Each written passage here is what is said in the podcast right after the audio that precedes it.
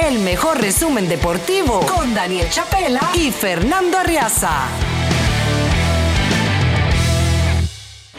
Efemérides deportivas y algo más. Y nos vamos al año de 1904, tal día como hoy, Christy Matheson de los New York Giants ponchó a 16 bateadores de San Luis, un nuevo récord en la MLB. Los Giants se impusieron 3 a 1 en un juego de una hora y 15 minutos, tal día como hoy en 1904. Uno de los grandes de todos los tiempos, Christy Mathewson, y sobre todo en esa, en esa época primaria en el béisbol de las grandes ligas, uno de esos grandes caballos de batalla, Christy Mathewson. 1919, un día como hoy, el cubano Adolfo Luque se convierte en el primer hispano en aparecer en una serie mundial. Lo hizo al relevar una entrada contra los rojos de, o con los rojos de Cincinnati, contra los Medias Blancas de Chicago, en Comiskey Park. Los rojos ganaron aquel encuentro tres carreras por cero. Adolfo Luque, que eh, fue uno de los uh, pioneros escribiendo historia en el mundo de las grandes ligas entre los uh, jugadores latinoamericanos y especialmente entre los cubanos, una vez que este año pues el, el béisbol cubano ha hecho historia de nuevo con el título de bateo de Yandy Díaz, el de Sagua la Grande, que logró ganarle el título de bateo a Corey Seager el último día de la temporada. Y nos vamos al año de 1965, otro grande, otra leyenda, tal día como hoy, Whitey Ford obtiene su victoria 232 de por vida al imponerse 11 carreras por 5 a los Medias Rojas de Boston. Se convirtió en el pitcher más ganador de los Yankees, eh, desbancando a Red Ruffin y en total ganando 236 veces, récord vigente en la franquicia. Sí, la mayor parte de los íconos de los Yankees, de los jugadores estelares, aquellos que son reverenciados, son bateadores, son jugadores de todos los días. No tantos lanzadores. Y probablemente el que esté en la cima de todos ellos sea Whitey Ford con uh, todo lo que con todo lo que hizo el, el zurdo cuyo número 16 está retirado, pero uno ve los números retirados de los Yankees y por ejemplo, mm, Derek Jeter tuvo la la habilidad eh, y el ¿cómo se llama? el tino de tomar el último número de un solo dígito que quedaba disponible, el número 2 y fue retirado, por supuesto, el de Derek Jeter. El número uno es de Billy Martin, el número 13 es de Babe Ruth, el número 4 es de Lou Gehrig, el número 5 es de Joe DiMaggio, el número 6 es de Joe Torre, el número 7 de Mickey Mantle, el número 8 de Yogi Berra, también de Bill Dickey, está retirado dos veces, dos grandes catchers en la historia del juego y de los Yankees, el número 9 de Roger Maris, del 1 al 9 no hay ningún lanzador, el número 10 es Phil Risuto, y luego nos vamos al número 15, que es Thurman Munson. El número 16 es Whitey Ford. Y luego uno mira los demás números retirados.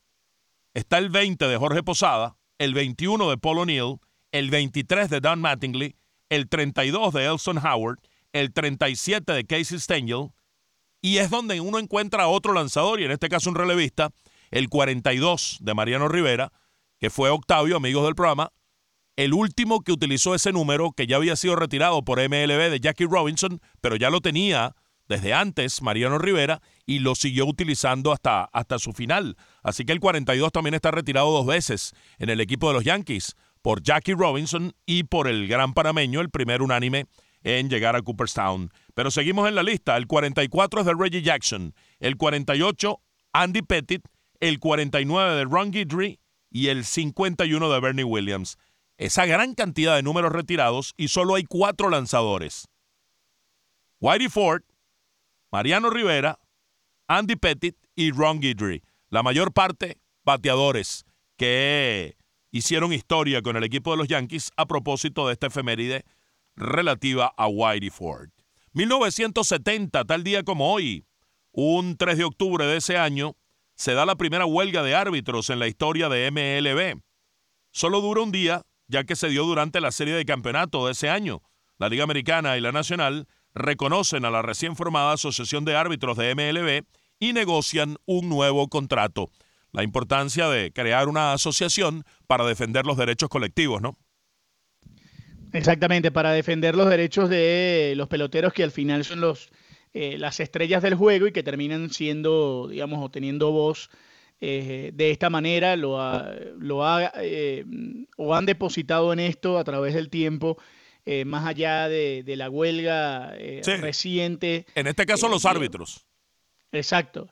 Más allá de, más allá de eso, digamos, Fernando, creo que, que más allá de, de, esa, de esa huelga y de, y de lo que generó también en los, en los peloteros, que los árbitros tengan eh, la posibilidad de tener una asociación les permite eh, negociar a través de un, conjunto eh, la posibilidad de, tener mejores espacios de trabajo y al final pues eso se da en una liga como, la, como las grandes ligas.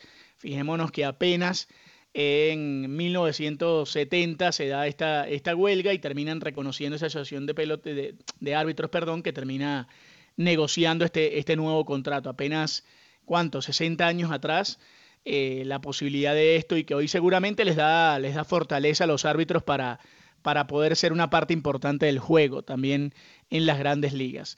Y nos vamos a 1972, tal día como hoy Steve Carton consigue la victoria 27 de la temporada, cuando los Phillies vencen a los Cachorros de Chicago 11 carreras por una en Wrigley Field. Sus 27 triunfos representaron casi la mitad del total de los triunfos de Filadelfia en toda la campaña. Los Phillies apenas ganaron en 59 oportunidades, 27 de ellas de la mano del histórico Steve Carton. Sí, es realmente increíble que un equipo tan malo tuviera un pitcher tan bueno. Y pone en contexto el dominio y grandeza de Carton en esa campaña que se sobrepuso a, las dificultades de un equipo discreto, mediocre, para él tener una campaña soberbia. No es el caso de los Yankees este año, porque al final los Yankees ganaron 82 juegos, pero si alguien viene del futuro y me dice, mira, Garrett Cole en 2023 va a ganar el Sayón, pero esa persona no me dice, viniendo del futuro, qué iba a pasar con los Yankees. Yo asumiría que si Garrett Cole gana el Sayón, como va a ocurrir, los Yankees iban a tener una buena campaña e iban a pasar la postemporada. Y no ocurrió. Bueno, ese año todavía estuvo más lejos Filadelfia de ser siquiera competitivo, porque terminaron con récord de 59 y 97. Y vaya, 27 de esos triunfos fueron de la mano de Steve Carton, que tuvo 27 y 10, con 1.97 de efectividad. Abrió 41 juegos, lanzó 30 juegos completos, 8 blanqueos, 346 innings, un tercio. Este hombre lanzó 346 innings ese año y luego lanzó, eh, ¿cuánto? 16 años más en las grandes ligas, 200 y tantos innings, cerca de 300 unas cuantas veces más. Estos brazos eran de hierro, una cosa increíble. Por supuesto, ese año Steve Carton ganó el premio Zion. Seguimos, 1974, un día como hoy, Jerry West anuncia su retiro del baloncesto después de 14 temporadas con los Lakers. En su carrera anotó 25.192 puntos. Cerró con un promedio de 29.1 puntos por partido en postemporada. Miembro del Salón de la Fama del Baloncesto, también tuvo éxito como entrenador y ejecutivo en la NBA. El logo de la NBA está inspirado en su silueta la de Jerry West. Sin duda, uno de los personajes más influyentes en la historia de la NBA. Jerry West es un poco lo que uno ve en El Padrino, ¿no? En, Pat Riley, como una figura de tanta importancia en distintos ámbitos en la historia de la liga. Exactamente, además, eh, digamos, su, leyenda inspiró a, muchísimas cosas porque además en medio de, lo que significa hoy el, juego de baloncesto de la NBA, Fernando, y en medio de lo que era en ese momento el juego del baloncesto de la NBA, eh, que muy pocos jugadores eh, de piel blanca eh, sobresalieran por encima de un juego que netamente está dominado por, por, otra raza era, era llamativo y que Jerry West, eh, digamos, eh, terminara siendo un ícono de la importancia del juego del baloncesto de la NBA, además el logo de la NBA inspirado en su silueta y siendo parte de, la franquicia más grande del baloncesto de los Estados Unidos, como son los Lakers de Los Ángeles, eh, también nos, nos, da a entender la importancia de, de, su legado en el baloncesto, en el juego de la NBA eh, hoy eh, siendo también, eh, digamos, un, no solo eso para, para el juego, sino para, para los Lakers que, siguen siendo un equipo tan importante como, lo son. nos vamos a 1981 y si hablamos de leyendas, si hablamos de íconos, si hablamos de, de figuras sobresalientes, si hablamos de Zlatan Ibrahimovic. Tal día como hoy nace en Malmo, en Suecia, este, este jugador. Para efectos formales, jugador de fútbol y goleador. En la práctica, genio, figura, polémico, provocador y hecho para las frases provocadoras. Uno de los 10 futbolistas con más títulos en su carrera, con 32, tras jugar con nueve clubes distintos y en siete ligas diferentes. La única liga grande donde no jugó fue la Bundesliga, porque jugó en el Ajax, en el Barcelona, en la Juve, en el Malmo, en el Inter, en el PSG, en el Manchester United, en el Milan, en los Ángeles Galaxy. En todos esos clubes fue figura. Con la selección sueca disputó dos mundiales y cuatro Eurocopas. Hoy parte seguro en los próximos meses de el Milan como, como directivo, como gente vinculada a, la dirección del, del, club, con el que tiene una relación muy importante, a pesar de haber jugado en el Inter y haber jugado en la Juventus. Es el Milan el equipo en el que termina teniendo mejor relación en el fútbol italiano, sin duda alguna, un, un ícono del fútbol mundial, Zlatan Ibrahimovic. La arrogancia hecha persona, pero un tipo arrogante que no cae mal. Al menos a mí no me cae mal Zlatan aún en esas frases grandilocuentes, eh, hechonas, eh, arrogantes, eh, con, con ínfula, pero las dice de un modo que las deja colar, ¿no? Y, por más que cuando uno la, la lee, oye, a uno le puede chocar en principio, después uno lo ve diciéndola y termina digiriéndolo más fácilmente. No se tiene como una habilidad especial para ello, para ser un arrogante con tono simpático. No sé si me explico, Octavio. Te explicas perfectamente, Fernando. Yo digo que. Sí, sí. lo dirás a todo. Te, explicaste perfectamente. Yo digo que, que Zlatan Ibrahimovic, eh, digamos, es cierto, es arrogante. A mí tampoco me cae mal, te, digo que me cae, además me cae bien, a pesar de que a veces se meta con gente con la que con la que tengo aprecio, no sé, se mete con Guardiola. E, esa pelea con, Pepsi no la ganó. Sí, sí, sí. Pero, pero digo, él, digamos, es tan genio y figura que, termina, que termina cayendo bien con las cosas que, dice, que hace.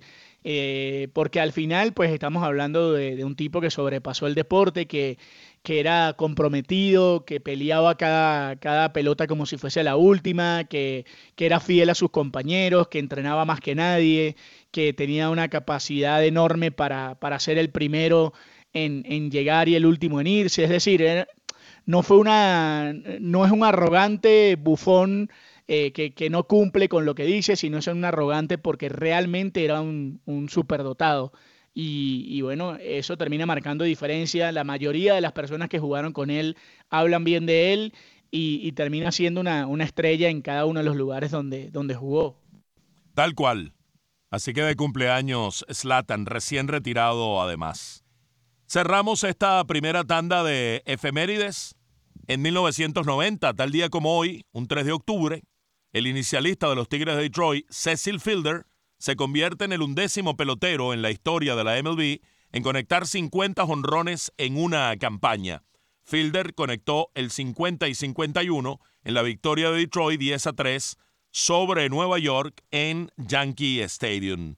Cecil Fielder, que había fallado como prospecto de los Azulejos de Toronto, no había tenido buenas campañas. En Venezuela sí mató la liga y tuvo una, una de las campañas más sobresalientes en la historia de la LBBP con los Cardenales de Lara. Incluso fueron varias. Llegó a ganar el título de bateo, fue más valioso, llegó a dar 19 honrones. Le dio un palo a Dwayne Vice en Barquisimeto en un juego de extra inning que todavía no ha caído, un relevista que también era muy bueno de los Leones del Caracas.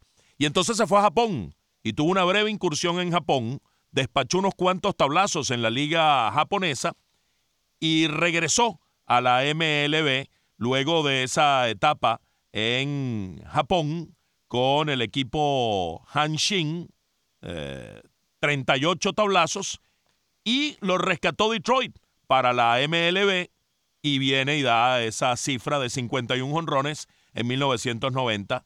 Tal día como hoy llegó a esa cifra de 51. El, año siguiente dio 44. Eh, se convirtió Octavio en uno de los más feroces honroneros por aquella etapa, Cecil Fielder. El amigo de mi abuela. ¿Así? ¿Ah, ¿Sabes esa, anécdota? Cuéntamela. No te la conté. Cuéntasela a la gente. Se la contamos a la gente. Eh, yo, tengo un, bueno, mi familia por parte de, papá, digamos por los Sazo, son todos de Barquisimeto, fanáticos efervescentes de los Cardenales de Lara. Eh, para los que existe una sola cosa en la vida, que son los Cardenales, del resto les importa un pepino, cualquier otra cosa. Y, mi tío menor, eh, Alfonso, que todavía vive en Barquisimeto, tenía muy buena relación con, varios de los jugadores de, de, los Cardenales, junto con otro, con otro tío que era muy amigo de Fred Manrique, de Tobías Hernández y mi papá también estaba en esa, en esa banda. Se la pasaban juntos con Tobías Hernández, con Fred Manrique, con varios de los jugadores, con William Ereu, con varios de los jugadores de Cardenales de Lara. Y entre ellos aparecía Cecil Fielder y uno de mis tíos tenía un Chevette y, iban varios jugadores en el Chevette de un lado para el otro, los llevaban a comer, iban de un lado para el otro, de fiesta y demás. Y un día fueron a buscar a mi abuela y mi abuela se fue a montar en la parte de atrás del carro, no le dijeron nada y cuando abrió la parte de atrás para montarse en el asiento de atrás del carro estaba Cecil Fielder en, el, la parte de atrás y mi abuela no cabía en el carro. Entonces, bueno, obviamente eh, siempre existió la broma porque además Fielder fue como medio abrazado con mi abuela durante un largo rato y, bueno, siempre, hasta, hasta el día que murió mi abuela, siempre la fastidiaban diciendo que era la amiga de Cecil Fielder, porque había tenido esa experiencia en un Chevet con Cecil Fielder. Oye, qué chévere, en un Chevet de Cecil Fielder era él solo. un tipo bastante Puedes imaginar eso en esa época. O sea, Cecil Fielder vestido de civil en la parte de atrás de un Chevet. Eh, qué buena anécdota ahí, vaya, qué recuerdo con, con tu abuela. Por cierto, qué curiosidad y qué coincidencia tan increíble que Cecil Fielder y Prince Fielder, su hijo, dieron exactamente la misma cantidad de jonrones en su trayectoria en las grandes ligas. 319 cada uno. Por vías distintas, de maneras distintas, porque la carrera de Prince terminó con una lesión, una lesión seria en la espalda, no pudo jugar más. Y parecía, con proyección, porque se retira hasta cierto punto joven, con 34 años, que era para mucho más, para 400 honrones y para hacer una carrera realmente de, prolífica en cuanto a honrones, pero tiene que retirarse abruptamente como para que coincidiera la cifra final con la de los honrones de su padre, 319 cada uno. Cosas de, de las estadísticas y de los números. Nos vamos a 1990 porque un día como hoy George Brett de los Reales de Kansas City se convierte en el primer jugador en la historia de la MLB en ganar un título de bateo en tres décadas diferentes. Brett se fue de 1-1 en la derrota de los Reales 5 por 2 frente a Cleveland para así ganar el título con 329 puntos de promedio al bate. Ya lo había conseguido en el 76 y en 1980. Uno de los grandes tercera base de todos los tiempos, George Brett y la figura icónica de la franquicia de Kansas City. Ese primer título de bateo lo logró, sí, en 1976 con promedio de 333. Luego, ya en la década de los 80 y comenzando esa década en 1980, en el 76 Brett tenía 23 años y era su cuarta temporada en las grandes ligas. En el 80 gana con 390 de promedio, uno de los últimos en amenazar batear 400 en una campaña no ocurre desde Ted Williams. Han amenazado Brett, Rod Carew, los que más se han aproximado, Tony Wynn, en una campaña. Este año Luis Arraez estuvo bateando 400 bastante entrada la temporada, terminó con 354, líder bate igualmente, Brett hizo ese desempeño fenomenal de 390 en el 80 y fue líder también ese año en OVP con 454, en slugging con 664, en OPS con 1118 y en OPS ajustado con 203. Y luego gana el cuarto, el tercer título de bateo en la tercera década distinta entrando a la campaña de 1990 ya con 37 años, con el 329 descrito en la efeméride. Y pasamos a 1993, tal día como hoy, un 3 de octubre, los Azulejos de Toronto se convierten en el primer equipo de la Liga Americana en tener tres jugadores que finalizaron como los tres mejores en promedio al bate. El líder bate fue John Olerud con 3.63. Ese fue el año en que Andrés Galarraga batió 3.70 y ambos llegaron al Juego de las Estrellas coqueteando con los 400. Paul Molitor batió 332 y Roberto Lomar 326, que fueron los tres mejores averajes de la Liga Americana, los tres con el equipo canadiense. Y nos vamos a 1999, tal día como hoy, Mar Maguay conecta su honrón 65 de la temporada en un juego acortado por la lluvia. Los Cachorros ganaron 9 a 5 a San Luis en Bush Stadium. Maguire ganó su segundo título seguido de jonrones, superando así a Sammy Sosa, quien ese, en ese mismo juego disparó su vuelo cerca 63 de la campaña. Así que eso fue tal día como hoy en el 99 y nos recuerda esa lucha entre Maguire y Sammy Sosa y precisamente en ese juego entre Cachorros y San Luis. Sí, la gran lucha del año previo. Pues, se hicieron grandes amigos porque fue una lucha casi que fraternal. Se apoyaban el uno al otro. También ambos estaban incursos en, en cosas raras. Sobre todo, bueno, ya Maguire lo dijo y lo aclaró y lo admitió. Sosa no lo ha admitido, pero caramba, por algo no tiene los votos suficientes, eh, ni cerca del 75%. Pero el caso es que la historia cuenta que en ese 98 hubo esa batalla memorable. Cualquiera sea la circunstancia, el despliegue de ambos en materia de jonrones fue memorable y la batalla tremenda. 70 honrones venía de dar Maguire en el 98, le ganó a Sosa y luego siguió en la campaña del 99 con los 65 tablazos Mark Maguire. En cada año, coincidencialmente, impulsó 147 carreras, pero en ninguno de los dos años Maguire fue el más valioso. En el 98, aún con el récord de 70 honrones, y 147 impulsadas, quedó de segundo en la votación el eh, Big Mac, Mark Maguire. Eh, Sammy Sosa, por cierto, fue el que ganó la votación en ese, en ese año de la memorable batalla. Estoy aquí tratando de abrir el, el link de cómo quedó la votación ese año y ya, ya les voy a decir para darles el, el detalle exacto eh, Sosa obtuvo 30 votos para el primer lugar, ni siquiera fue cerrada la votación, y Maguire obtuvo eh, dos votos para el primer lugar. Así que ganó por amplio margen el dominicano sobre el eh, estadounidense Mark Maguire. 2012 también, un día como hoy, Cristiano Ronaldo consigue su primer hat-trick en Champions League con el Real Madrid. Los merengues vencieron al Ajax 4 a 1 en Ámsterdam sigue siendo el hombre con más goles en la historia de la Champions, ¿no? Y creo que eso va a quedar así, porque uno presume que ni Cristiano ni Messi van a volver a jugar este, este evento. Sí, sí, sí, sigue, sigue siendo así y uno entiende que, nada, que esto va, va para largo porque no, digamos, no, no le va a permitir a, a, ninguno de los dos acercarse más y el camino va, va a ser diferente para ambos desde eso. Así que eh, eh, precisamente ese día como hoy, en 2012, consigue su primer hat-trick y lo hace con, eh, con esa victoria del, del, Real Madrid. Yo creo que hasta ahí, Fernando, hasta ahí le va, le va a durar a ambos. Y nos vamos entonces a 2015. Un día como hoy, Max Scherzer lanza su segundo no-hit e impuso así un récord en la franquicia con 17 abanicados. Los nacionales derrotaron 2 a 0 a los Mets de Nueva York ese día para la victoria de, su equipo y de Max Scherzer. Hay un denominador común en todos esos uh, grandes despliegues del Mad Max, y es que su catcher en los dos juegos de no-hitter e incluso en el juego de 20 ponches fue Wilson Ramos. Siempre su catcher en sus grandes hazañas fue el venezolano Wilson Ramos. Por cierto, Cristiano Ronaldo 140 goles en Champions, Lionel Messi 129. El que, el que está más cerca, Octavio, es Robert Lewandowski con 92, que puede seguir eh, sumando. Karim Benzema con 90 no va a seguir sumando.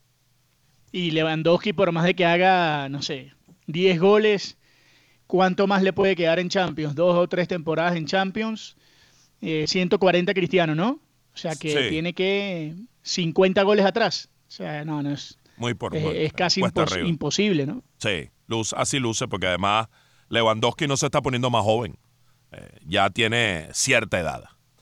Bien, cerramos esta segunda tanda de efemérides en 2021. Tal día como hoy, Cleveland, los eh, indios todavía, ganan su último juego justamente bajo esa denominación. Ese día derrotaron a los Rangers de Texas 6 a 0. Dieron paso a los Guardianes. Y los Guardianes se estrenaron con una clasificación a postemporada. Sin embargo, desde 1948, la franquicia como tal no gana una serie mundial. Con Daniel Chapela y Fernando Arriaza no necesitas ver los juegos, ellos te lo cuentan.